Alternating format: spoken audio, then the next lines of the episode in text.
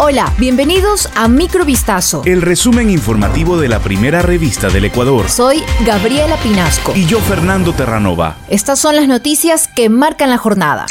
10 de enero de 2022, la Embajada de los Estados Unidos en Ecuador se pronunció acerca de la polémica oleada de revocatoria de visas estadounidenses de no inmigrante a varios jueces ecuatorianos y otros individuos que trabajan en los sectores legal y judicial. Según la entidad, dichas personas ya no califican para estas visas. En un comunicado, la embajada expresó, debido a que los registros de visas son reservados según la ley de los Estados Unidos, no comentamos sobre casos individuales. Tener una visa es un privilegio, no un derecho.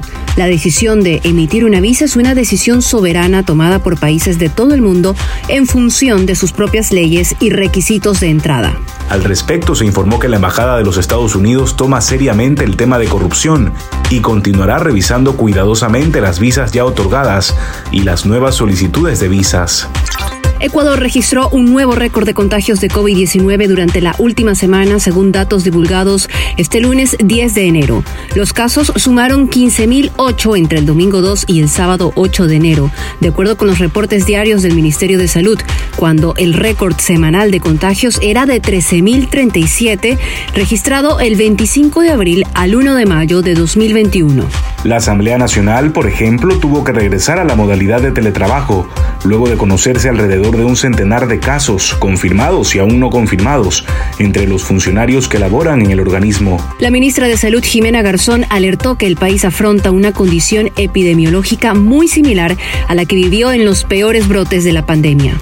El Comité Nacional de Operaciones de Emergencia, COE, anunció que el transporte intraprovincial, interprovincial y de turismo deberá solicitar los carnets de vacunación con el esquema completo, es decir, ambas dosis, a todos los pasajeros. La disposición regirá desde el próximo miércoles 12 de enero para las personas mayores de 12 años y desde el lunes 17 de enero para los niños mayores de 5 años. En el caso de los menores de 5 años hasta 11 meses y 29 días de edad, se permitirá la presentación del carné con primera dosis o segunda dosis de ser el caso. En Guayaquil, la alcaldesa Cintia Viteri informó que en los paraderos de transporte público se pedirá los certificados que acrediten la vacunación contra la COVID-19. El presidente del COE Nacional recomendó la misma medida para el resto de cantones. Este 10 de enero, el primer vuelo de la aerolínea Ecuair partió a las 8 y media de la mañana de Guayaquil para cumplir con su primera ruta oficial con destino a Quito. Ecuair cuenta con una inversión de 14 millones de dólares de parte de un grupo de empresarios ecuatorianos vinculados a distintos sectores productivos. Por el momento opera con cuatro Boeing 737-700 con 10 años de funcionamiento traídos bajo la figura de arrendamiento. Durante estos días, por el inicio de las operaciones, Ecuador ofrece pasajes a 49 dólares a Quito y Guayaquil. La tarifa incluye impuestos, maletas de 23 kilogramos y 10 kilogramos y una mascota de 5 libras. A Galápagos el costo de los pasajes es de 99 dólares.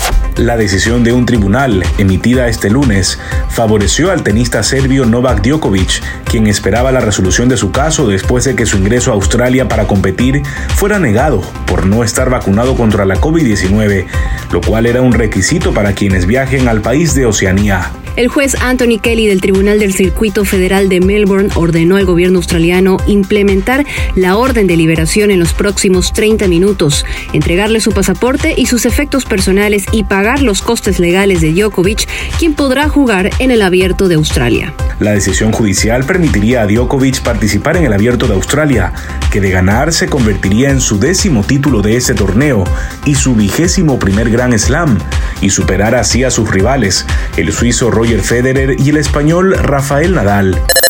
Bob Saget, actor que personificó a Danny Tanner en la serie de los 90 Full House, fue hallado sin vida en una habitación de hotel en Florida, Estados Unidos, la tarde del domingo 9 de enero. El actor, que también fue presentador del programa America's Funniest Home Videos, recibió el último adiós por parte de sus compañeros de reparto en Full House mediante una serie de publicaciones en redes sociales. John Stamos, Dave Collier, Elias Harger y Candace Cameron fueron los primeros en pronunciarse ante la triste noticia. John Stamos, quien interpretó al tío Jesse, publicó en sus redes, Estoy roto, estoy en completo y absoluto shock. Nunca, jamás tendré otro amigo como él. Te quiero mucho, Bobby. Mientras que Dave Collier, quien dio vida a Joey en la misma serie, escribió, Mi corazón está roto. Te quiero, Bob. Tu hermano para siempre, Dave. Esto fue Microvistazo. El resumen informativo de la primera revista del Ecuador. Volvemos mañana con más. Sigan pendientes a vistazo.com y a nuestras redes sociales.